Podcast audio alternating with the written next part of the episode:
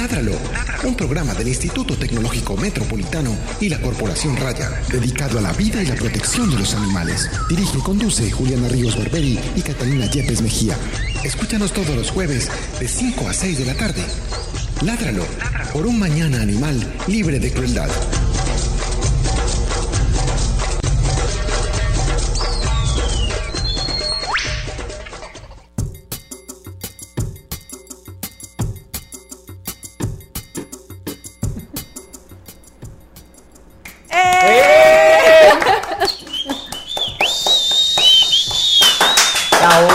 Ayuden con la olla. No, se nos, nos quedaron los pitos.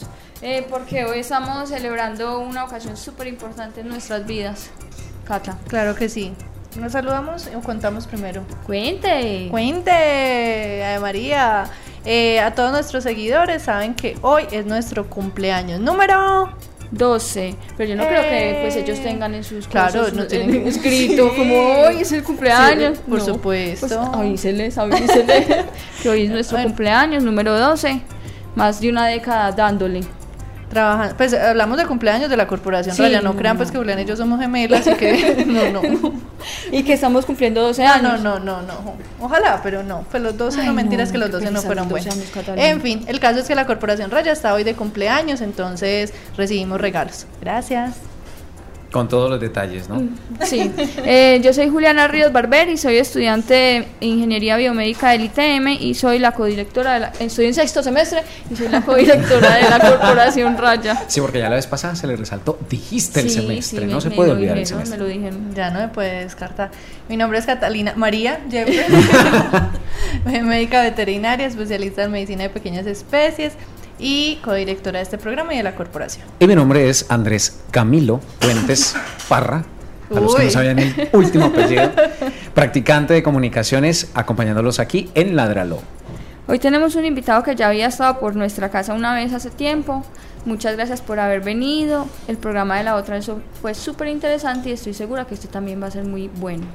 Hola Julio. Esperemos que sea así. Buenas tardes a todos. Mi nombre es Julio Aguirre, médico veterinario y zootecnista, especialista en alta gerencia y en temas de bienestar animal. Eres todo un teso. Ay, sí. Vení, mm, eh, yo la otra vez te pregunté tus hobbies y cosas. Sí, No importa, volverlas a repitamos, Sí. no, no hay problema. La gente ya le olvidó, puede volver a decir tranquilo. No, hobbies básicos. La medicina veterinaria me apasiona. Los caballos, que es lo que vamos a hablar hoy, del cual tengo uno. Tenía otros dos y me los robaron. Ah, Ah. Ay, perdón. Tengo uno. Y la atención a casos de bienestar animal y casos de maltrato, pues que lamentablemente en el país y en toda la región, pues no, no falta, no falta. Es el pan de cada día. pero me pero apasiona atender. Esos son sus hobbies. Sí. Usted se divierte. Pues, o sea, es decir, en su tiempo libre hace alguna de esas tres actividades. Monto a caballo, voy, lo alimento. eh, también hago asesorías o consultorías en tema de bienestar y me encanta. No más. No, no más. Muy poquito, que pesar. Qué pesada. Cata, no tienes un trabajito ofrecer. Está muy desocupadito. Eh, vamos a hablar un poquito de la noticia de la semana eh, en este momento. Sí, vamos ya con una noticia que llega muy bien acomodadita para este está cumpleaños de la calientica corporación. y está calientica. Raya, muy bien.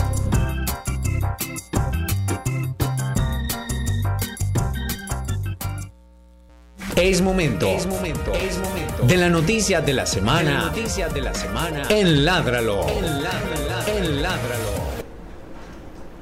Eh, el martes, eh, el proyecto de ley 87 087 de, de 2015 que penaliza pues de una forma que hemos buscado todos los defensores de animales el maltrato animal pasó el primer debate en el Congreso. Eso es un motivo para celebrar aquí en la corporación. Sí. Así que otra bullita. Ojalá que pase todos los debates y y, y, y- y el coso para los animales, la situación para los animales cambie porque es que qué cosa tan impresionante el punto que hemos llegado de insensibilidad y de maltrato y de crueldad. No, claro que es que con todo, con todo, con todo. ¿Qué clase de civilización somos, Dios mío? Está muy somos un desastre de civilización. Así que felicitamos esa iniciativa del congresista Juan Carlos Lozada. Lozada, o sea, muy bien. que haya aprendió. que muy bien, sí, porque qué investigación tan dura. Porque realmente es muy importante que se esté generando conciencia en los colombianos y ojalá también dentro de estas personas que hacen las leyes tenemos pues nuestras opiniones también al respecto, pero qué bueno que esté pasando un proyecto de estos porque ya se están pensando sanciones muy importantes en materia de protección animal y para estas personas que con sadismo, con salvajismo, totalmente sevicia. con sevicia, ese es el concepto. el concepto pero los taurinos son de pura sevicia, deberían ir todos a la cárcel. Exactamente. O con una multa bien dura porque como tienen para ir y tienen para Escuche, gastar. Las penas que se pue- en las que se puede incurrir son hasta de, dos, de 12 a 36 meses e inhabilidad especial de 1 a 3 años para el ejercicio de profesión, oficio, comercio o tenencia que tenga relación con los animales y multa de 5 a 60 salarios mínimos mensuales vigentes. Eso es bastante plata. Muy bien hecho. Sí, Ya ojalá. son multas de verdad. Sí, y tienen agravantes. Cuando se hace con sevicia, cuando una o varias de las conductas mencionadas se perpetran, se perpetren en vía o sitio público o valiéndose inimputables o de menores de edad o en presencia de aquellos, cuando se cometan actos sexuales con, con los animales, cuando alguno de los delitos previstos en los artículos anteriores se cometiera por servidor público o quien ejerza funciones públicas. Muy bien esa última parte, porque Excelente. sabemos que... Mejor se queda calladita. Ah, estamos esperando tu consejo. No, no, yo hoy no voy a decir nada. No vas a decir No, consejo. No voy a decir nada. Bueno. Bueno. Pasó el primer debate y estamos a la espera que, de que siga por un muy buen camino y que finalmente sea aprobado. Así que a seguir denunciando por redes sociales, a continuar activos con eso para que siga tomando cada vez más, más y más fuerza. Claro que sí. Muy bien. Comenzamos entonces con el tema de hoy. Eh, como les estaba contando Julio inicialmente, vamos a hablar acerca de los caballos. Eh, en otras ocasiones en nuestro programa se ha tocado el tema de otras especies, que son principalmente perros y gatos, pero creemos que es importante conocer a los equinos porque es una especie pues bastante especial y que la gente del común conoce poco, entonces que queremos, pues yo me incluyo, pues yo soy médica veterinaria de perros y gatos. No tengo idea de caballos, entonces voy a aprender mucho en el día de hoy.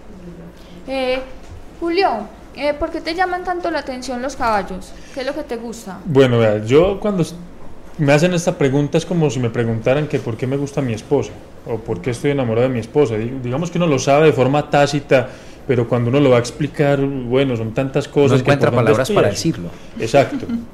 Desde el punto de vista médico y a diferencia de lo que muchos creen que lo tildan de ser un animal mal hecho, lo cual pues para nosotros eh, es como ir en contra natura, diciendo que es un animal mal hecho, pero lo vamos a hablar más adelante en el tema de las enfermedades más comunes. Los caballos han llevado a cuestas la creación de muchas civilizaciones e imperios. Eh, no solamente por su fenotipo, lo bonito y por lo agraciado y por la altivez de su temperamento eh, y lo que refleja, pues y lo que puede reflejar en ciertas personas, sino que, por ejemplo, saben ustedes que Alejandro Magno, ¿cómo se llamaba el caballo de Alejandro Magno? ¿De qué color el caballo blanco de Simón Bolívar? ¿De qué? Sí, más o menos por ahí. Bucéfalo. Anaximandro. ¿Cómo, cómo? Bucéfalo. Ah, bucéfalo. Bucéfalo. Bucéfalo, Alejandro Magno lo, digamos que lo capturó y lo entrenó él mismo, o lo domó él mismo para sus gestas, sus batallas, que fueron desde Grecia hasta la India, en los países alrededor del mar Mediterráneo, el mar Negro, el Golfo Pérsico. Entonces, digamos que esto es uno de los ejemplos eh, donde los caballos han tenido cierto protagonismo.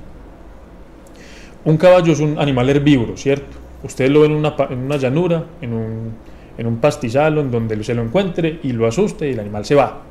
Pero cuando usted le pone un caballero, un jinete o como lo quiera llamar, el caballo adquiere como... Ustedes se vieron Avatar. Sí. Sí. Digamos que un poco de la, del dinamismo de Avatar, que cuando el jinete se conecta con el conexión. monstruico este, que ya los dos son uno solo. Sí, eso es un monstruico. que ya los dos son uno solo, entonces le obe- a pesar de toda su fuerza eh, y su magnificencia le responde al jinete.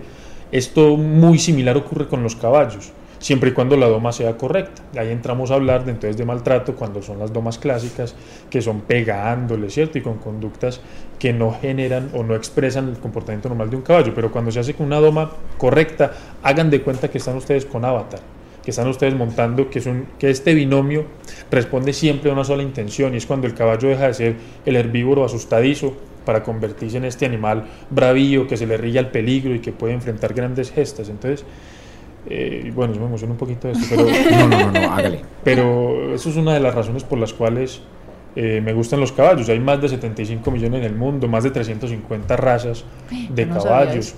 Increíble ese dato. 350 razas. colores, eh, las capas. Ustedes saben que dentro de la jerga de los caballistas hay un montón de información pues en cuanto al- a, la, a la capa que cubre o al pelambre, pues de cómo se llaman. eh, bueno, el- de todo lo que tiene que ver con el argot y, lo que va y lo que atañe pues hasta a los caballos. Dicen que en la cultura japonesa, por ejemplo, yo no conozco mucho la cultura japonesa, pero dicen que se potencia un punto que se llama el ara, con H. Y el ara deja ver el estadio en el cual las personas sacan lo mejor o lo peor de sí.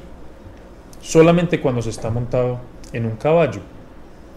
Había un, pa- para que vean pues la importancia. Yo pues, por estoy ejemplo, para fregado porque cada vez que me monto un caballo o me caigo, me pega o me vuelve nada. Sí, sa- ¿Cómo saca lo yo? mejor o lo peor de cada quien. Yo, ¿cierto? un saludo para todos aquellos que se emborrachan de la cabalgata y les saca lo peor de sí los caballos, Tremendo. totalmente. Eso, perfectamente. Y a mí también me sacan lo peor. Así es. O por ejemplo, para la cultura, A para los, los, borrachos, no a los musulmanes. caballos. No, los caballos. no. Para los musulmanes, por ejemplo, dicen que una de las razas más bonitas de caballos, dentro de estas 350, es el caballo árabe, que es un caballo curvilíneo, muy bonito, muy altivo, es de los más hermosos, pues, fenotípicamente. Dicen que este caballo fue creado por Alá, dicen los musulmanes, fue creado por Alá de un puñado de vientos del sur. Imagínense lo, Uy, uy, lo bonito. Pero es muy bonito, el, Un el puñado de árabe es muy bonito. Es un caballo precioso que tiene, por cierto, pues desde el punto de vista médico veterinario, una costilla menos, Sí. una, sí, Ok. dentro de su columna vertebral, una lumbar menos, unas coxígeas menos, pero es un caballo fenotípicamente hermoso, pues. Entonces, ¿Por qué, por qué se habrá, por qué habrá botado eso pues en el camino?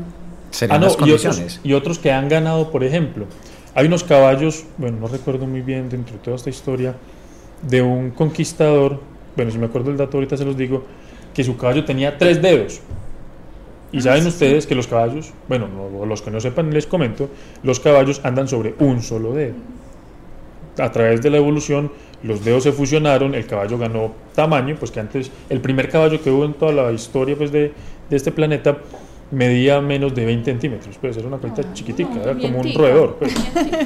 Hagan de cuenta, y fueron creciendo y se fueron fusionando los dedos hasta que hoy por hoy son animales que andan en un, en un solo dedo recubierto por un tejido que nosotros conocemos como el casco. Entonces, todas estas concepciones filosóficas, históricas, geográficas, hacen que sea una especie a la cual haya que mirar con desde todo punto de vista y que merece toda mi admiración.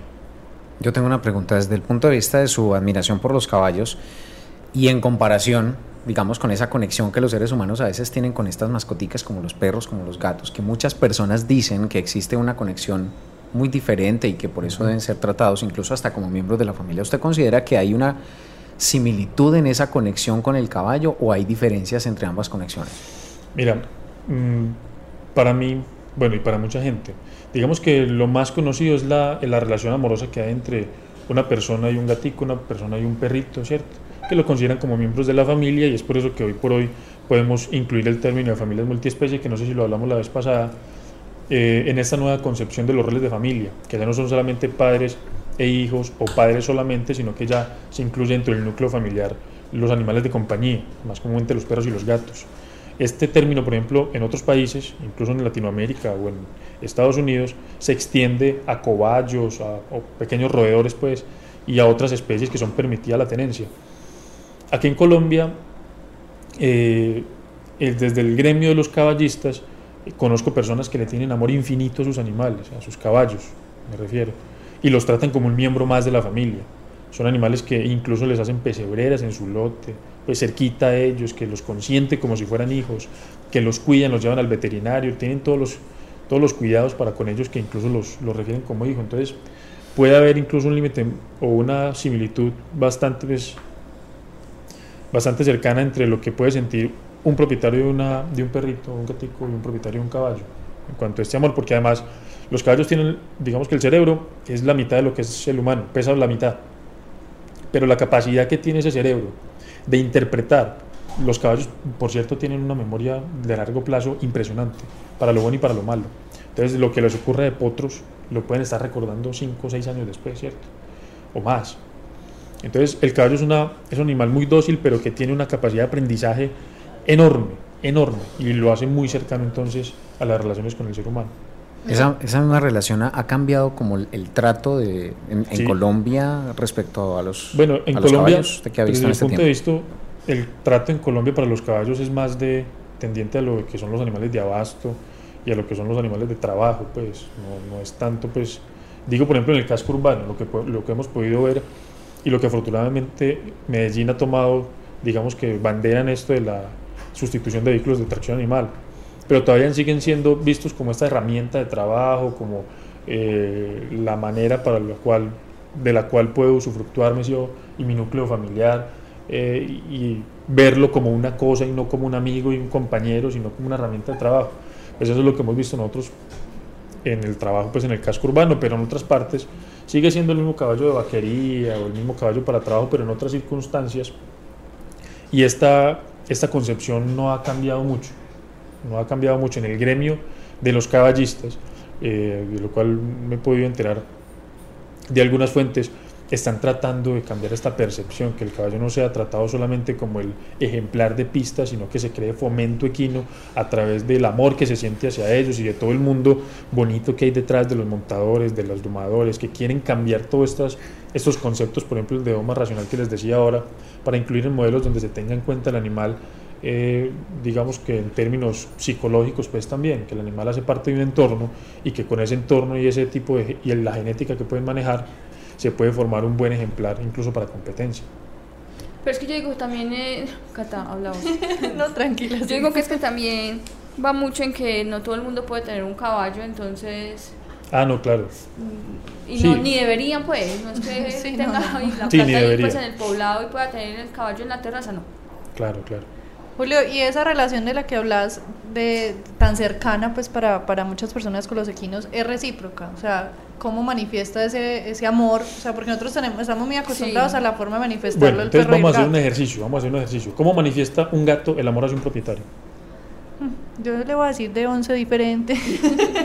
no, Por pero ejemplo, por ejemplo, se frota contra nosotros cuando llegamos. excelente, está claro, ronronea, Ronronea, se te sube, se te sube y se acuesta, Sí. Eso. Otra cosa, te lleva regalitos, caso un Ay, bichito sí. y- Me lleva, a mí me llevan Eso es constantemente amor. ratones. Eso en los Sí, gatos es claro. amor, Ujú. ¿cierto? Así a uno le parezca un poquito horrible, pero sí. Hagamos esta misma comparación con los caballos. ¿Cómo te demuestra amor un caballo? Teniendo en cuenta que él tiene pensamiento a largo plazo, pues memoria de largo plazo y un montón de cosas. Lo que yo he visto con mi caballo, por ejemplo, porque mi caballo es como un hijo, él se llama Brujo, un saludo para Brujo. Bruno, saludo para Bruno, Bruno. brujo, brujo, brujo, Un saludo para Brujo. aquí donde estés. Lo que hace Brujo, por ejemplo, cada vez que nos ve, es que él relincha y empieza a caminar fuertemente sobre las manos, diciendo, sáquenme de aquí porque quiero un bocadillo. Eso es lo que él ¿Le gusta siempre espera. A los caballos les gustan mucho los sabores dulces, los sabores salados no tanto, pero los dulces les encantan. Es por eso que, por ejemplo, en algunas domas lo que hacen es darle pequeños, o eso, o melacita, o bocadillitos, o algunos bocaditos dulces que a ellos les encantan. Sé, voy a mantener en el bolsillo. Entonces, lo que hace Brujo, por ejemplo, es que cuando está amarradito y lo estamos rasqueteando, pues lo estamos limpiando y toda esta capa de pelo muerto y polvo que le cae, él siempre busca los bolsillos, ¿sabes dónde está el bocadillo? Entonces son comportamientos que uno le dice, este caballo nos quiere. Porque hay otros que, y los he visto pues en la práctica clínica, que cuando ven un montador o cuando ven un parafrenero, cuando ven otra persona que esté asociada a este movimiento pues de las pesebreras, eh, se vuelven agresivos, patean, no se dejan tocar, o no se dejan tocar la cara, o no se dejan poner un asial, o un, o un cabezal, o cualquier avío pues que tengan. Entonces son caballos con resabios, y es porque en su relación con el humano, sus relaciones han sido torpes, pues no han sido muy, muy asertivas. Entonces el caballo, claro que manifiesta, como los perros, como los gatos, o como otras especies, el amor hacia sus propietarios, a sus tenedores. pues. Lo importante es como saberlo interpretar, Claro. que es lo que nos falta, yo creo. Claro, claro. Ahora, ya desde el punto de vista médico, ¿qué características anatómicas diferencian al, equino de las demás especies domésticas de los que estamos tan cercanos? Bueno, para nuestros, para todos nuestros, eh, las personas pues que escuchan el programa, vamos a hablar de términos muy médicos, pues, porque si vamos a hablar del punto de vista anatómico específico, hay muchas cosas que saltan incluso a la vista de la diferencia con otras especies, pero quiero hacer hincapié en lo siguiente. Los caballos, hablamos ahora que es un animal herbívoro, y por tanto se difiere en, en sus necesidades fisiológicas con otros animales, por ejemplo los perros y los gatos que son carnívoros. Entonces, los, los equinos, por ejemplo, tienen dos incisivos que son bien conformados para comer pasticos. Para, digamos que, aprender los alimentos de tipo forraje. Ellos tienen unos ojos ubicados al lateral muy grandes, que están dentro de los ojos más grandes dentro de los animales domésticos, que casi que pueden ver eh, en un ángulo de 360 grados. Ellos tienen puntos ciegos muy al frente y muy detrás sobre la cola, pero casi que pueden ver, incluso dicen que ven en dos direcciones. Un ojo puede mirar para adelante o para atrás. Pero Qué difícil de yo interpretar. tenía eso. una amiga así. ¿Sí? Pero, sí, una amiga. Ay, Voy Dios a ver mío. para adelante. de los caballos pueden ver en, digamos que en dos focos distintos. Entonces eso, les- eso es una, digamos que una facilidad pues por especie bastante grande porque ellos son presa. Les iba a decir, por, por su Eso. condición Entonces, de presa. Un perro no necesita ver a 360 grados pues porque un perro es carnívoro. Ajá. Un perro es cazador o un gato. Pero un caballo como es presa sí tiene que ver a 360 grados porque pues, puede estar en amenaza constante. Otras cosas distintas, bueno, lo que hablábamos ahora que se han fusionado algunos huesos de las extremidades delanteras y traseras y lo, eso le ha imposibilitado, por ejemplo, cosas que hace el perro que es voltear las manos hacia lateral. Un caballo no puede hacer eso, ¿cierto? Un caballo, por ejemplo, no puede respirar por la boca, así como no puede vomitar, respiran solamente por la nariz. Entonces son particularidades anatómicas que tienen ellos por especie y por necesidades fisiológicas, ¿cierto? Por, digamos que su categorización dentro del reino animal y lo que significan y lo demás. Más adelante me gustaría hacer como una pequeña discusión en el tema de alimentación, eh, porque lo que les dije al principio, mucha gente cree que los caballos son animales mal hechos, pero no es que sean mal hechos, más adelante hacemos la discusión. Eh, ¿Cuál es la alimentación adecuada para un Ah, más caballo? adelante ya llegó. No, ya llegó la No, ya llegó, ya llegó. ¿Y qué comen y con qué más y con qué frecuencia? Ah, bueno, no, la alimentación. Hablemos primero antes de lo que le quería, los que le quería comentar a todos ustedes. Los caballos no son, obviamente, obviamente no son animales mal hechos, sino que yo se lo he escuchado a mucha gente que dice que los caballos son mal hechos en cuanto a que les da mucho cólico. Vea, es que no se les puede dar comida porque es que les da cólico, es que si uno no lo saca les da cólico, los animales están mal hechos. ¿Cómo así que le se le torció el estómago? ¿Cómo así que es que un intestino se metió dentro de sí mismo? ¿Cómo así es que, que un bolo no sé qué le hizo una impactación no sé dónde? Eso están mal hechos, porque a un perro no le pasa, ¿cierto? Entonces dicen que los animales no están hechos para, para vivir en un medio como viven el de ahora. Pero entonces tengamos en cuenta lo siguiente, un caballo normalmente en su hábitat natural está pastando todo el día, ¿cierto? Él pasta, él se acuesta de vez en cuando, descansa, va y persigue una yeguita. Pero digamos que lo que él hace es, aprovechar todas sus ventajas fisiológicas para coger el pastico, ¿cierto? La cantidad que él necesita, la calidad que él necesita porque puede escoger. Y así el caballo vive normalmente. Un caballo tiene un estómago muy pequeño en relación a su peso, en relación, por ejemplo, al tamaño de un estómago de humano. Y un intestino extremadamente largo. Y tiene dos cositas muy bonitas que lo hacen ser un herbívoro muy eficiente, al igual que los, que los poligástricos, por ejemplo, que los rumiantes. Como Y la es- vaca. eh, como la vaca. Ellos tienen un colon muy grande y un ciego muy grande.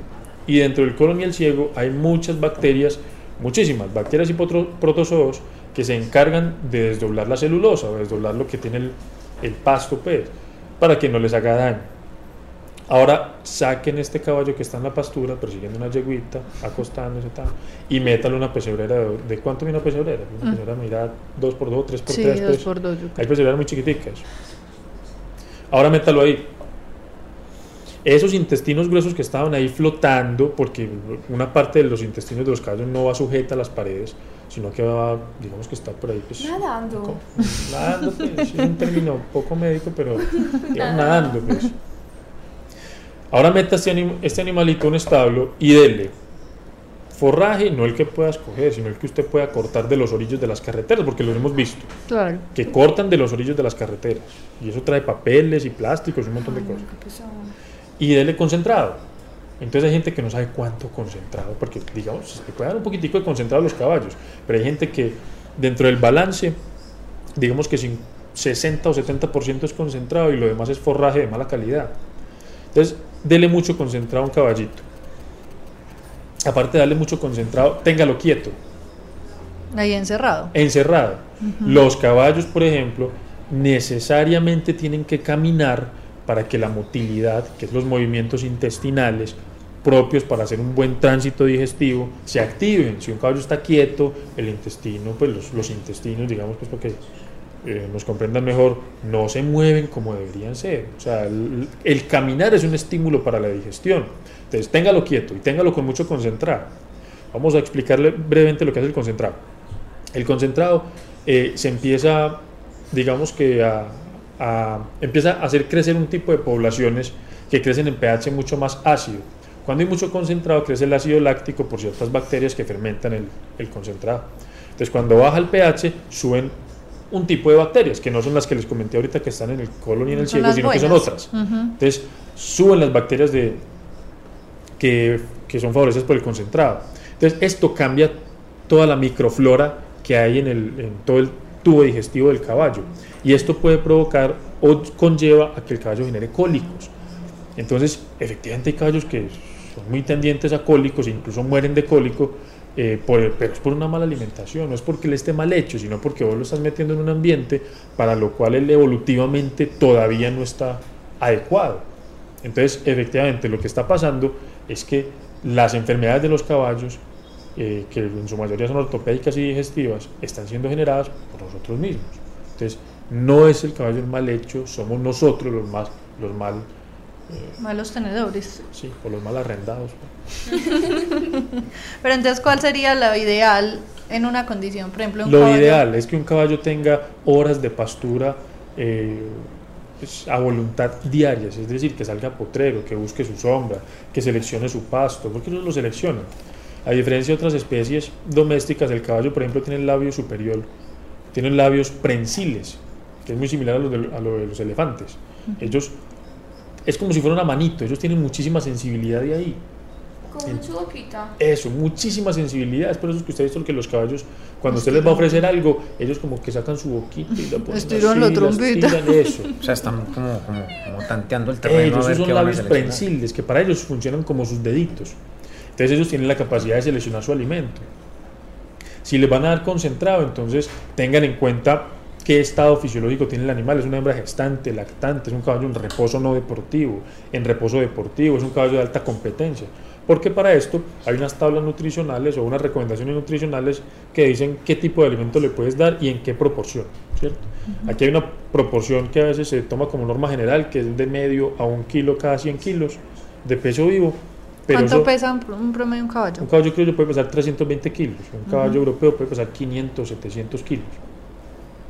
Entonces, eh, la recomendación es consulte con su médico veterinario o con un amigo médico veterinario que le diga pues cuál es la mejor dieta para su caballo en la condición fisiológica de cada quien, ¿cierto? Es muy particular. Yo, yo pregunto algo, ¿incide el piso térmico en la alimentación también? Sí, claro, claro. Claro, en cuanto a la cantidad de alimento que le puedes dar y al tipo de oferta que le puedes dar. Por ejemplo, pues en no todos los pisos térmicos se puede conseguir tan fácilmente heno. Y heno de buena calidad, porque el heno puede ser Dicen que hay henos de tres tipos, que es de cereales, de legumbres y de pastos, algo así. Eh, pero no le puedes conseguir el heno de pangola o de angleton, sino que es un heno ahí de un pasto cualquiera, pues. Entonces eso también incide en la calidad nutricional de lo que le damos a los caballos. Los caballos en clima frío eh, se supone que tienen más demandas energéticas y que requieren un pasto de mejor, de mejor composición nutricional para, pues, para ellos abastecerse. Sí, sí, lo pregunto porque pues, ustedes saben que, y un saludo para mis estudiantes, eh, muchos de ellos me han comentado que ya tienen su propio caballo en su finca, entonces unos lo tienen en Retiro, otros lo tienen en La Ceja, otros claro. en Río Negro, otros en Titribí, otros claro. en San Jerónimo, entonces pues obviamente, y digamos van narrando diferentes experiencias que van teniendo con los caballos y pues muchas de las cosas que usted está diciendo que no se deben hacer, se practican. Claro. por mucha ignorancia en ese sentido, pero, pero realmente es como, no, es que realmente ellos oyen el programa. Un saludo para, no es que es en serio. y ellos, a ellos les viene muy bien es todas ese tipo de charlas y me han hecho comentarios al respecto. Comentarios positivos. Muy positivos, muy positivos porque no tienen ni idea de cómo tener un animalito en la casa.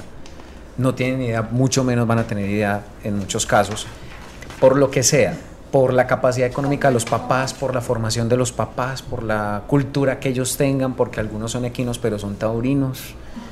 Por ahí tengo un papá que gracias a Dios ya salió del colegio. Hice bien mi trabajo porque ese señor era taurino Teníamos unas peleas muy interesantes al respecto. Entonces, Interesante. precisamente por eso. Bueno, vamos a escuchar la primera canción de la tarde.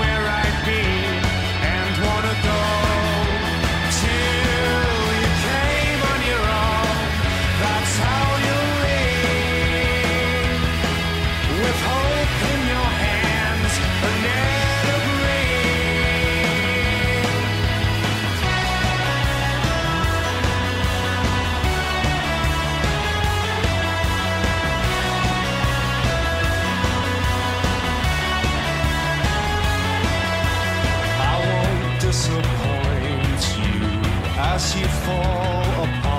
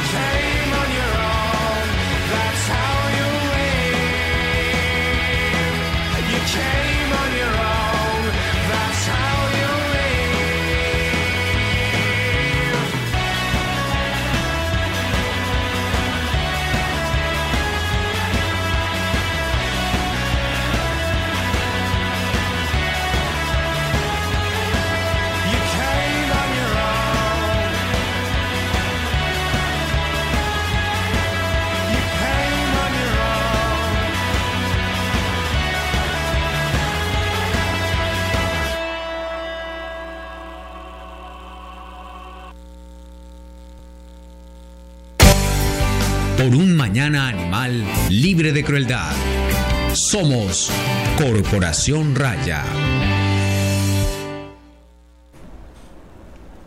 Continuamos aquí entonces conectados con su programa Ládralo, que lo pueden escuchar, ya saben, en www.it, eh, no, perdón, livestream.com slash ITM Radio y también seguirnos a través de nuestras redes sociales y en la página web oficial como Corporación Raya www.corporacionraya.org y también en Twitter y en Facebook como arroba Corporación Raya. Queremos aprovechar para mandar un saludito muy especial a mi antecesor en la práctica de comunicaciones del programa Ladralo. Un abrazo especial para Juan Esteban Restrepo. Hagámosle una bullita. Porque estuvo el día martes pasado cumpliendo años. Un abrazo para usted de parte de toda esta mesa de trabajo, de sus directoras, de Juliana, de Catalina y por supuesto del mío propio amigo y compañero. Que lo queremos mucho. Que muchas gracias por todo. Que un abrazo bien grande. Por lo tanto, continúen aquí conectados con Ládralo. Andrés, sigue usted. Sigo yo. Espera un momentico. Vamos entonces a continuar aquí la entrevista con Julio César. Usted nos tenía ya el datico Ah, sí, ya. de cómo se llamaba el, el caballo. No, no, no. No, ¿cómo no, no, no, no, caballo no. Ah, no, que el caballo que tenía tres chismes. dedos, El nombre no lo tengo. No había quedado de sin ningún que caballo. el caballo que tenía el tres nombre dedos. del jinete del caballo que tenía tres dedos. Era mi tocayo Julio César. Julio César. Cayo Julio César. Usted ya nunca se le va a César. olvidar que es tocayo. No, no, no, no. no. Y que era emperador. No, no. Bueno, continuando entonces con el tema, ¿cuáles son los cuidados generales para el bienestar de los equinos? ¿Cómo es la rutina diaria de un caballo? Bueno, digamos que un caballo naturalmente no tendrá una rutina, cada día trae su afán, ¿cierto? Eso incluye pues a los animales. Pero si usted va a tener un caballo, le sugiero lo siguiente. Primero, cuente con un espacio digno para que el caballo por lo menos pueda expresar lo que nosotros conocemos como las cinco libertades. ¿Cierto? Y es que él no tenga dolor, no tenga angustia, no tenga miedo, esté libre de sed, libre de hambre y que pueda eh, expresar su comportamiento normal. Ahí están las cinco libertades. ¿Cómo podemos favorecer esto? Tengamos una pesebrera, si lo vamos a tener en pesebrera, que sea una pesebrera amplia, ¿cierto? donde él pueda por lo menos girar sobre su propio eje, por lo menos echarse, tener un sitio donde descansar.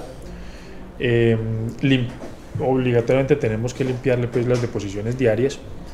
Importantísimo que ojalá el caballo pudiera tener una zona fuera de esparcimiento, donde él pueda tomar los rayos del sol, pueda correr, porque un caballo, imagínense, ¿qué, qué puede haber más aburrido que un caballo en una pesebrera todo el día? pues? No, Es como el chiste de un, de un caballo en un balcón. Es, haga cuenta lo mismo. aburrido la cocina. Ah, aburrido, aburrido. Pero por lo menos que tenga un espacio donde pueda correr, donde pueda desestresarse. A los caballos les encanta revolcarse en el suelo y sobre todo después de bañarse. son expertos. Experto. Usted los baña, suéltelos y se revuelcan. Fijo. Pero que él pueda demostrar esto, que pueda eh, percibir otros animales a su alrededor, que pueda interactuar con, con otros seres de la naturaleza, que a ellos les encanta, ellos son muy curiosos. Que puedan ver sapitos, lagartijitas, otros perros, otros caballos, personas. O sea, que ellos puedan manifestar su comportamiento normal. Porque les cuento algo. En pesebrera se ven algo que obviamente no sea la naturaleza, o que sería muy raro en la naturaleza, que son los vicios o los comportamientos que también pueden ser estereotipados, los comportamientos extraños en un caballo. Los más comunes, por ejemplo, es la aerofagia o el consumo de aire. hay, dos hay dos tipos, uno que es fijo, que es donde busca un elemento para fijar sus incisivos y aspirar, y otro que es no fijo, ¿sí? que puede ser parado en cualquier parte y simplemente chupa aire. Eso trae un montón de consecuencias eh, deleterias para la salud del, del animal, sobre todo de tipo digestivo, pero son originadas, por ejemplo, por la falta de esparcimiento Por o por una mala alimentación. Se han visto que dietas pobres en forraje o con forrajes de mala calidad pueden generar estos vicios, que los caballos empiezan a morder madera, empiezan a tener mo- movimientos repetitivos u oscilatorios laterales, o De la movimientos de la cabeza. cabeza, ¿cierto? Entonces, para evitar esto, que el caballo tenga un buen esparcimiento y que tenga una buena nutrición. Y aparte los cuidados básicos, que es rasquetearlo, quitarle las células muertas pues con cepillos o almohazas, bañarlo de manera pues digamos que frecuente porque ellos como están bajo techo no tienen forma de naturalmente pues limpiarse. Entonces estarlos bañando, eh, cumplir con su esquema vacunal que exige la región, porque hay unas vacunas que no son, por ejemplo, para el departamento de Antioquia hay algunas que pueden darse en ciertas regiones, otras no, pero el plan vacunal básico que incluye el tétano, la influenza y la encefalitis equina venezolana. Hay otras como la rabia y el, y el carbúnculo, que son en zonas específicas, en algunas regiones del país. Cumplir con esto y con las desparasitaciones cada cuatro meses o cinco meses, pues como lo recomienda su veterinario. Pero seguir todo este esquema sanitario, mm, nutricional y esparcimiento para que el caballo esté bien. ¿Qué enfermedades sufren de manera más común los caballos? Bueno, las más comunes, más comunes son las ortopédicas y las digestivas, ¿cierto? Eh, de ahí pues, pues, para abajo viene como un ranking de enfermedades, pero no vale la pena. Centrémonos en estas que son las más comunes para que la gente tenga en cuenta qué se debe hacer y qué no se debe hacer con los animales. Entonces, una, una mala nutrición, ya lo hablamos pues durante casi todo el programa, eh, es tendiente a generar problemas digestivos. Entonces, si tú vas a dar al ali- a un caballo alimento concentrado, por favor, haz una asesoría con un médico veterinario especialista en el tema, eh, con un amigo médico veterinario para que te den las raciones que sean destinadas según el tipo de alimento concentrado que vas a elegir para los caballos. Obviamente, según el tipo de estado fisiológico, si es una hembra gestante, lactante, si es un potro, si es un caballo de competencia, si es un caballo que está la mayoría del tiempo en reposo, porque las necesidades energéticas van a ser distintas para cada animal. Esto por el lado del concentrado, que tenga forraje casi que siempre a su disposición. La, mejor forma de hacerlo es a través de enos, enos ojalá de buena calidad, que estén colgaditos para que él vaya comiendo, porque ustedes saben que los caballos en estado natural eh, tienden a comer pequeñas cantidades todo el día. Entonces, para que no tengan tiempos muertos muy largos donde no tengan nada más que hacer y adquieran vicios. Entonces, uno estereotipado, por ejemplo, es que ven al compañero de la pesebrera al frente eh, moverse para un lado y para el otro y que él pues, eventualmente aprenda este tipo de movimiento. Eh, ¿Qué más? Julio, yo tengo una pregunta. Si ellos, eh, en dado el caso que adquieran esas conductas que no son normales, ¿eso tiene corrección Sí. con la alimentación y con una zona de esparcimiento o, o qué? No, las correcciones son distintas. Hay que ver es la causa, qué fue lo que pasó para que este caballo generara este comportamiento. Entonces tiene que ver algo con ap- aprendizaje, o sea, un comportamiento aprendido por otro compañero de pesebrera. Tiene que ver con deficiencias Ah, nutricionales. le copia al otro, Sí. le copia. Los caballos pueden aprender ese tipo de comportamiento, lo hacen porque el otro lo hace. Entonces. Ah, yo Como también. tienen tanto espacio, tanto tiempo sin comer sí. y ahí quietos, entonces yo qué hago, miremos al otro a ver qué están haciendo. Qué Eventualmente, causa mira, muy aburrida. Interesante ese vicio. entonces Uno mira que el me que empiezo a mover, a mover. No digo que todos ocurran por esto, hay Sí, unos sí, que sí. simplemente por deficiencias nutricionales eh, lo hacen, o, o por taras en su adiestramiento o su doma. Entonces hay que llegar a la raíz del asunto para una vez conociendo esto, pues modificar esta conducta, tratar de modificarla, generar un ambiente enriquecido, sacarlo más, darle un mejor alimento, en fin. Bueno, se ha hablado de alimentación, se ha hablado de vacunación, de algunas enfermedades. Usted tocaba hace un momento un tema sobre la boca Sí. de los animales. ¿Por qué es tan importante el cuidado de la boca de los equinos? Y una pregunta relacionada con esta. ¿Qué permite calcular su edad a través de los dientes? Ah, bueno. Eh, hay un dato que dice que los caballos, los machos, por ejemplo, tienen más dientes que las hembras. Pero usted no le va a poner a meter la mano por un callo para contar los dientes, ¿cierto? Hay unas técnicas que pueden ser a través del- de, mirar pues, la ventana frontal de los incisivos y decir si el caballo es joven, menor de 10 años, mayor de 10 años, si es un potrico, en qué semana está, si tiene una semanita o si tiene dos meses o si tiene un año. Obviamente en este programa pues digamos que nos faltaría mucho tiempo para conocer eh, cuáles son algunos detalles, por ejemplo el surco de Galvaine, la estrella, que el, de- Yo ¿Cuál es que era aprendí- ese? ¿Cuál es que era ese? No Sí. digamos eso nada más. Es un Digamos, surquito uno bladito. solito. Eso. El surco del Galván sirve para indicar la edad, por ejemplo, eh, en los caballos mayores de 10 años. Hay uno que llama la cola de alondra, por ejemplo. La cola de alondra aparece a los 7 años y vuelve a aparecer más o menos a los 12 años, que es en el incisivo lateral, lateral. De los dientes del frente, el más lateral, aparece como una espiguita, como una colita, ¿cierto? Se llama la cola de alondra. Eh, hay otros que es la estrella dentaria. Bueno, hay un montón de cosas que, eh, obviamente, pues repito, el programa nos quedaría corto para explicarlo, pero uno prácticamente podría saber ah, de una manera muy, muy, muy, muy aproximada cuál sería la edad de un animal. Por ejemplo, los potricos empiezan a arrasar, empiezan a sacar los dientes eh, incisivos, digamos que los frontales a, las, a los 8 días, los medios a las 8 semanas, los laterales a, las, a los 8 meses, empiezan a arrasar al año, año y medio, dos años, ¿cierto? Entonces uno se va yendo como por esto, los mayores de 10 años, entonces vamos a mirar el surco de Galvain, la estrella, la cola de alondra, pero sí, efectivamente se puede determinar eh, más adelante pues nos inventaremos algún taller para que porque es mucha gente la que quiere conocer eso porque han, han escuchado que los caballos se les puede saber la edad por los dientes y, y tienen la mala concepción de que eso es muy fácil de que es como si tiene cinco dientes tiene seis años No, Hay una tabla. eso no, no. Es, es un poquito complejo, pero, pero digamos que es por la forma de que se caen los dientes deciduos y llegan los permanentes y rasan ellos. Rasar es decir que se tocan los de arriba con los de abajo. Eso va generando algunos cambios que uno va identificando pues con la práctica.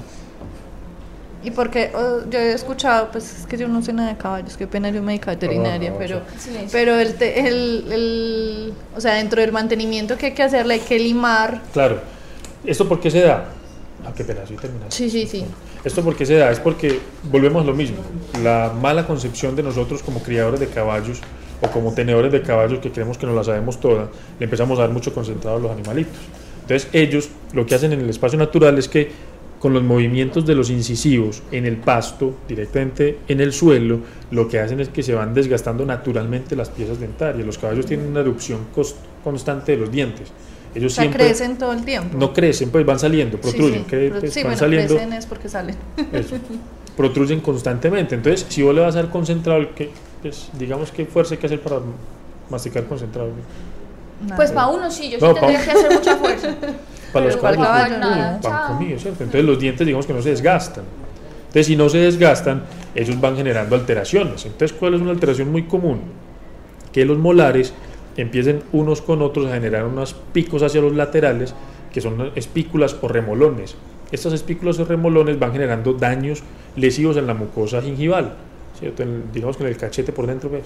Carrillo, el carrillo. Eso, por ahí, por ahí. Entonces van lesionando la mucosa, entonces los caballos empiezan a, obviamente un dolor impresionante, empiezan a bajar de peso porque estas lesiones, porque no hay un desgaste natural.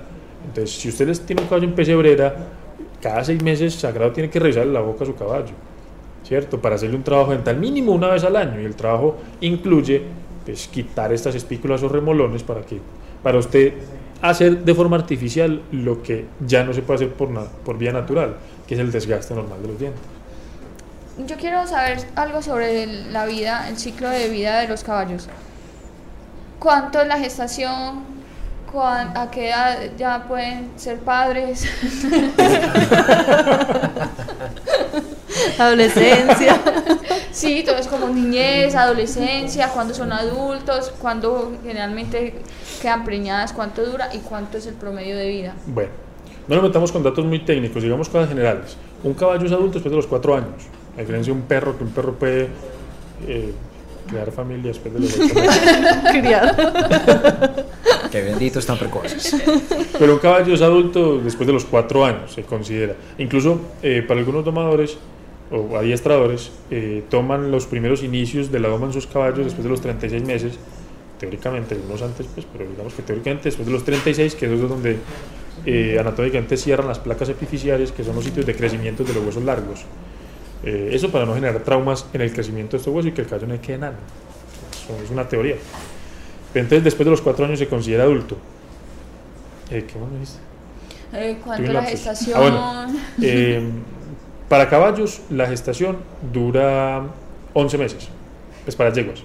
Y para burritos dura 12 meses, es más larga. Bueno, hay un tema alrededor del cruzamiento de burros y, y caballos, no sé si lo quieren saber. así. Sí, sí, de, No, porque pero un momento, ¿cuál es el promedio de vida de un caballo? Dice que el promedio de vida es más o menos de 25 años, más o menos, con muy buenos cuidados. Eso es como un promedio.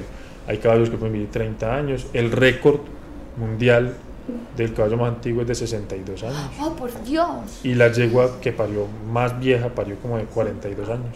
Ay, Dios mío. Y hay embarazos gemelares. Sí, sí, son muy extraños. Sí. Son muy extraños. Que antes sale solamente uno, el otro se muere, pues, pero, pero sí pueden ocurrir. Y ahora sí lo de cruce de yeguas y... Ah, bueno, que, que la gente se confunde mucho con lo que es un, un caballo, un asno Un burro. y un burro, ¿cierto? Entonces, ¿cuál es el cruzamiento de todos y por qué Y uno que no... la mula. La mula y que y- eso, y que la mula y que entonces cuál es, no es fértil. Hay que entender algo, los caballos, para no hablar, es que no quiero caer en temas muy técnicos, pero los caballos tienen 64 cromosomas, los burros tienen 62. Entonces hagan las cuentas, eso no da. No, no, Eso no cuadra. Eso no da. Por eso es que las- la cría de ambos, eh, si es que hay concepción, da un, un animal con, digamos que con 63 cromosomas, que para el- los temas de la meiosis y la fecundación y todo esto, pues que tiene que ver con la, con la creación de un nuevo individuo, a veces no, no da, no, dan las, digamos que no dan las cuentas, pues entonces el, el- el animalito no nace, ¿cierto? No es que sea, no es que, se- no es que no puedan concebir, No es sino que sea son- estéril. sino que son subfértiles. Son subfértiles. Es decir, ellos sí, sí pueden concebir, pero, pero ya hacen las cuentas matemáticas en la, La generación del embrión, pues, y no da. ¿Cierto? No cuadra. Eso. Pero entonces el cruce de yegua con, con burro es lo, Lo que, que- llaman mula. Lo que más, lo que comúnmente hacen, es que hay un lo que comúnmente hacen es que le ponen a una yegua un burro. Es una mula. Es Cuando lo hacen al revés, eso tiene otro nombre, pero no me acuerdo, pero tiene un nombre enredado, ahorita me acuerdo. ahorita me acuerdo. ¿Qué tan costoso puede ser tener un, un caballo? Diciendo pues ya todas las recomendaciones que dimos para tenerlo bien, Ah, bueno, muy bien, porque ya me iba a poner a decir otra cosa. no, para tenerlo bien. Para tenerlo bien, bien, bien, con, con un concentrado, digamos que bueno, y a las dosis pues, recomendadas, con un pasto de buena calidad, un forraje fresco de buena calidad, heno y agua y los cuidados, pues digamos que una pesebrera que no sea tuya, sino que sea de otro y que te cobren por todos estos servicios, puede estar por los lados de 400, 500 mil pesos al mes, con todos los cuidados. Si empiezas a obviar cosas, te puede salir en 100 mil, 200 mil, pero obviamente... Pero cosas que no deberían ser obviadas. Ajá. O sea, yo digo con lo básico, con buen agua, un buen sitio amplio, que tenga unos potreros, que tenga alimentación balanceada, pastos eh, de corte, no, no pastos de orillo, pues, sino pastos de corte tecnificados, heno de buena calidad, una persona que le esté poniendo cuidado 24 horas, que lo saque, que lo bañe, que lo rasquetee, puede costar alrededor de 400 o 500 mil pesos. O sea, por favor, En otras partes, Piense. es- eso digamos que en términos generales, en otras partes, pues más cachés te pueden cobrar 800 mil pesos, un millón de pesos. 450 millones. No, es que realmente tener un caballito es, es tener Es una vida, es sostener una vida. Sí, sí, entonces, sí. Y, y y más. grande, y pesaba varios kilos. Ah, Y ellos venga, comen muchachos, mucho. eh, se llama burdégano, el hijo de... un caballo y una burra. Un caballo y Un una burra. caballo y una burra. Burdégano, Bueno, un dato ahí apunta. Está bien interesante. A lo largo de su trayectoria profesional, ¿ha conocido o ha tratado casos de maltrato en equinos? Pensé que te había pasado. No, tranquilo. No, aquí como formulando la pregunta para que se escuche así. Pésimo día. No, No, es que la, no, es que la pregunta hay que formularla bien porque si no va a decir que qué, usted qué dijo. No, no, no. Maltrato en. No, no, sí, no, maltrato, hombre, es que maltrato, eh, les pongo a contar, pues le cuento de todas las especies, todos los días que aparecen. Uno muy, que, que lo recuerdo pues incluso de manera muy vívida, hace mucho tiempo cuando estaba en mi práctica profesional, y es que en Feria de Flores, en Feria de Flores, llegó a nuestra clínica un camión decomisado por maltrato, ¿cierto? Se bajó el señor, el señor obviamente no estaba en sano juicio, ¿cierto? Porque eso fue como a la una de la mañana, algo así. No estaba en sano juicio y llegó con su amiga sentimental, no sé si de momento, pues una amiga sentimental No sé si temporal, paga o no, pues no sé, Con su yegua. con su amiga sentimental Con su también yegua. un poquito pasada de copas, Mm. creo que de copas, no sé, de otras sustancias, y el caballo llegó en un estado de excitación, de euforia impresionante. A mí me asustó porque era un caballo muy alto. Lo metimos al brete y el caballo estaba sangrando de manera copiosa por una de las orejas. Sangrando y sangrando, pero muchísimo. Entonces, nosotros, pues, con el proceder médico, lo abordamos, le pusimos algunos analgésicos, tratamos de calmar el animal, que no se dejaba tocar. Eh, preguntando y preguntando, el señor jinete, que llegó ebrio, nos dijo que no, es que no sé por qué se asustan, sino que el caballo ya estaba muy cansado, eran como la medianoche, pues imagínense, Sí, estaba muy cansado. un caballo en, en asfalto pegándole al piso ocho horas con un man encima, paso de tragos, pues imagínense, ¿cierto? Entonces el caballo se cansó, para él no se podía cansar, ¿cierto? El caballo se cansó y hombre, para liberarle tensiones, yo le corté la oreja, porque es que cuando uno le corta la oreja, el caballo descansa. Ah, ya. Mm. Eh, Eso se me Obvio, lo obvio. eh, yo, yo, yo no sabía dónde estaba la lógica de eso. Ah, sí, pero a mí me tocó una vez en la cabalgata también, un caballo así, y que ah, no, yo le corté Eh, la oreja. Es que eso es muy común. Solo que yo no reaccioné de la manera No, decente. le- les juro pues que yo esa noche busqué en los libros, porque a mí me conmovió, yo no le veo la lógica a esto, busca en un libro a ver si es que con cortarle la oreja a un caballo, obviamente no, eso no tiene sustento pues, pero eso fue uno de los casos de maltrato más sonados, de resto pues muchas, muchos casos de mala nutrición, de caballos que son utilizados para el trabajo, enfermos, ¿cierto? En fin. Eh, yo quiero saber, siempre he querido saber, ese equipo de. mm, Pues que le ponen el freno, las cosas, ¿eso los maltrata en alguna medida? Sí, claro. Claro, eso no es natural. O sea, el caballo sin necesitar freno hubiera nacido con una barra y pues ahí metida. Pero digamos que han habido elementos. Yo pe- empecé a pensar de uno en los jinetes, en los domadores, que ah, ¿usted qué está diciendo? Pero no, es cierto, o sea, vos le pones una barra a un caballo o cualquier tipo de, de bocado, así se llama un bocado, y, y el bocado le va a hacer lesión sobre el tejido bucal, ¿cierto? Sobre las encías, sobre las mejillas, le va a hacer lesión, porque eso es un elemento rígido, inerte, que lo que hace es que vos te vas a apoyar en él para causar cierto tipo de conducta. Entonces el caballo obviamente se va a sentir y va a generar callos, algunos callos sangran, incluso pues lo digo y a mí me dolió muchísimo el caballo mío cuando recién lo tenía tenía un tipo de freno que le hizo mucho daño. Yo el caballo lo tuve quieto mucho tiempo más por pena moral porque eh, me- en una de las montadas me sangró por el bocado y a mí eso me dolió impresionante.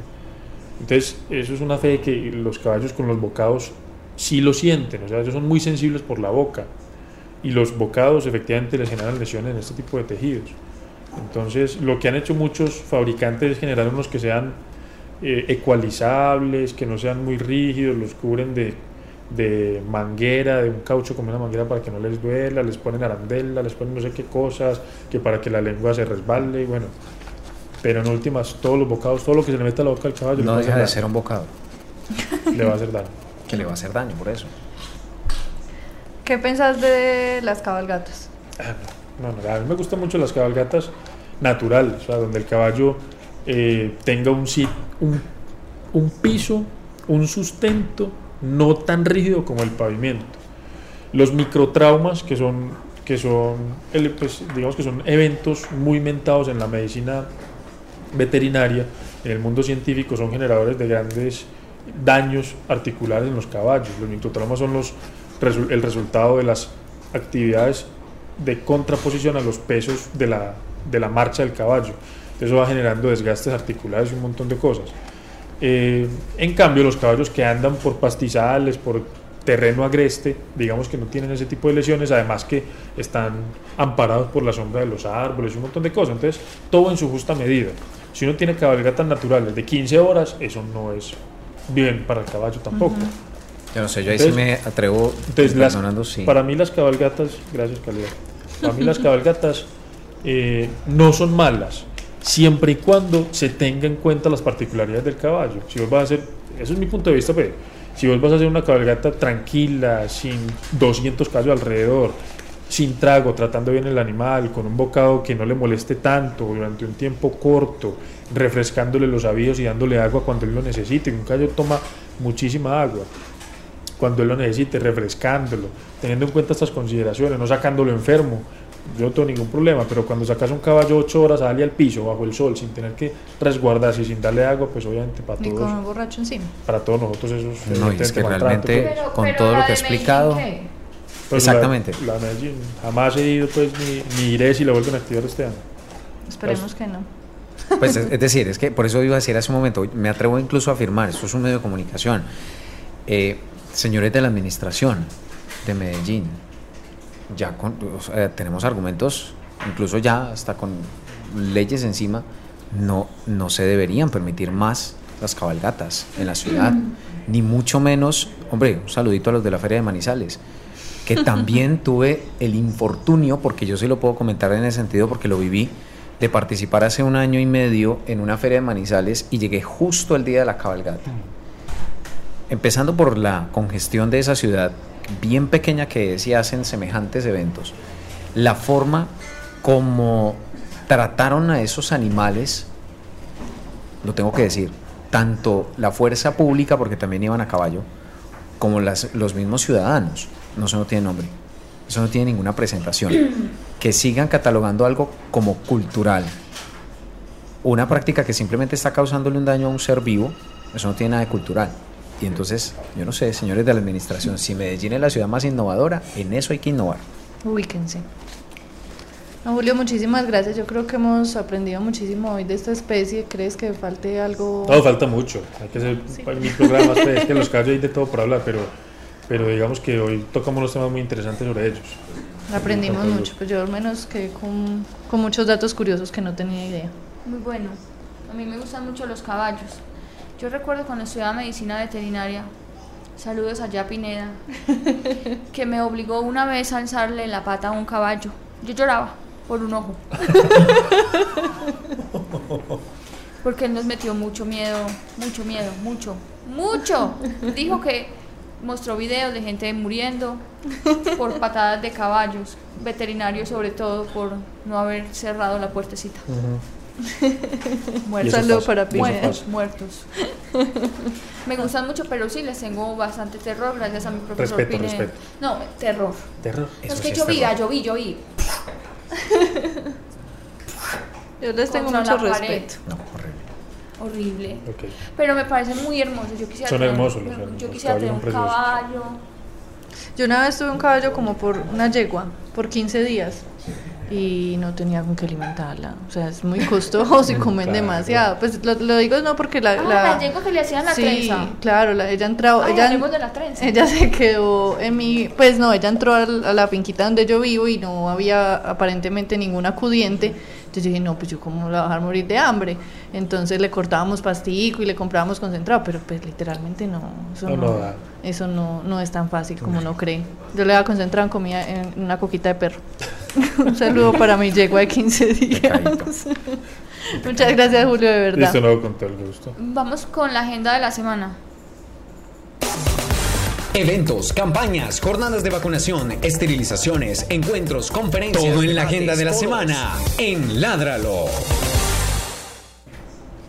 Eh, para mañana, viernes 27 de marzo, va a haber una jornada educativa de tenencia responsable de animales de compañía, acompañando a la imposición, imposición de la Santísima, la, la implantación del microchip en la zona contigua a la sede social de Gratamira, en la calle 105A 64E20, de 8 y 30 de la mañana a 2 y 30 de la tarde. ¿Cómo no está? Está bien dicho, es que estamos al marco de la Semana Santa. Entonces La la imposición imposición. de las, del santo microchip, según Juliana. Es que el santo microchip. ya. Sí, esa es la agenda de la semana. Bueno, y, y ahora sí, que no, lo, no veníamos hace muchos días con el cat tip de la semana. Vamos con el cat tip con la doctora Cata. Cat Tip. Recomendaciones, consejos y soluciones veterinarias. Ládralo.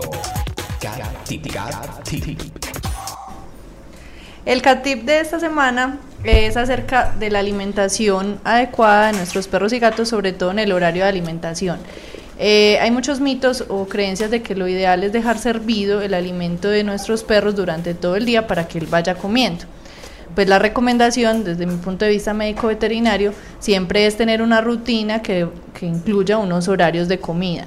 Esto además de que va a permitir que el sistema digestivo trabaje a unas horas específicas y que no esté cada que él vaya y coma dos granitos, vaya y juegue, vuelve y coma dos granitos, entonces el sistema estaría trabajando todo el tiempo, obviamente va a ser mucho más popó, que tampoco es lo ideal, y no va a generar una, una adecuada digestión. Entonces lo ideal es tener horarios de comida que le permitan una adecuada digestión en el momento del, consumo del alimento. Y fuera de eso que va a generar una disciplina. O sea, si el alimento va a estar todo el día servido, yo lo puede adquirir en cualquier momento, se va a llenar de humedad, le puede dar fácilmente hongos, se pueden parar los moscos, fácilmente va a haber parásitos. Entonces esto no es sano para nuestro perro y no va a tener una adecuada disciplina de, de, nos- de los horarios de comida. O sea, lo ideal, mi, mi recomendación médica es tener dos comidas en el día, en la mañana y en la noche, que va a permitir que la porción pues, que, que se debe dar de, de gramos, dependiendo del concentrado que usted le dé, sea repartida en estas dos porciones y que haya una buena alimentación y que no esté todo el tiempo comiendo. Entonces esa es la recomendación de esta semana. Bravo, Cata. Bien, Lo logré. Hace, hace días que no teníamos tip, pero es que eh, los invitados estaban un poquito extensos y emocionados sí y entonces me quitaron cosa. el tiempo. Pero no, es que, no que le llegué. diciendo eso a Julio. No, no, No. Julio, pero Julio sí me lo permitió, mira, mira. O sea, que están diciendo que los demás no te lo permitieron. No, ellos se extendieron, pero yo los quiero mucho. Lo importante es lo que va por dentro. Yo les digo, realmente, desde que llegué, la cantidad de aprendizajes que hay con cada uno de los invitados es impresionante. Es impresionante. Es impresionante, realmente. Todos sus programas sí. están muy chéveres, bastante. Julio, muchas gracias por haber venido a nuestro programa. Estamos infinitamente agradecidas por todo lo que nos has enseñado de manera altruista el día de hoy. Oh, con todo gusto, hasta una próxima ocasión. Muchas gracias. Estás cordialmente bienvenido a nuestro programa cuando quieras. sí. Los temas que quieras tratar también. Y ya, se nos acabó. Bueno, y estamos cumpliendo años y, Exactamente. y, y- y lanzamos la campaña de Docordón. Ay, también, muy Eh, importante. recuerden, nosotros hacemos jornadas de esterilización totalmente gratis, gratises en municipios. en Una municipios- gratis, dos gratis. en municipios donde no existe ningún tipo de apoyo estatal para los animales. En el mes de julio, bueno, en esta, en esta semana vamos a publicar, hoy mismo, esta noche, vamos a publicar los certificados y todo lo relacionado con nuestra jornada de Capurganá. Y eh, ya lanzamos nuestra jornada que será en Tocordó, que es en el, en el departamento del Chocó, queda más o menos en La Porra, muy lejos, pero hasta allá nos desplazaremos con la intención de operar al menos 200 animales. Recuerden que pueden hacer sus donaciones, patrocinar una cirugía, eh, consignando o transfiriendo mejor a la cuenta de ahorros. ¿Puedo decir la cuenta de ahorros de la corporación? cuenta de ahorros Bancolombia 238-972-971 a nombre de Raya. Es bueno repetírselo a los oyentes para que hagan. el traslado. 238 972 971 a nombre de Raya. Muchas gracias. 50 mil pesitos vale cada esterilización y así podemos evitar que muchos animales nazcan a una vida de sufrimiento. Tenemos poco tiempo para recoger los 200 patrocinios, así que ayudarnos todos. Bueno, muchas gracias muchachos, nos vemos. Muchas gracias. Chao. Un saludo para todos, chao. Chao. Ládralo, un programa del Instituto Tecnológico Metropolitano y la Corporación Raya, dedicado a la vida y la protección de los animales. Dirige y conduce Juliana Ríos Barberi y Catalina Yepes Mejía. Escúchanos todos los jueves de 5 a 6 de la tarde. Ládralo, por un mañana animal libre de crueldad.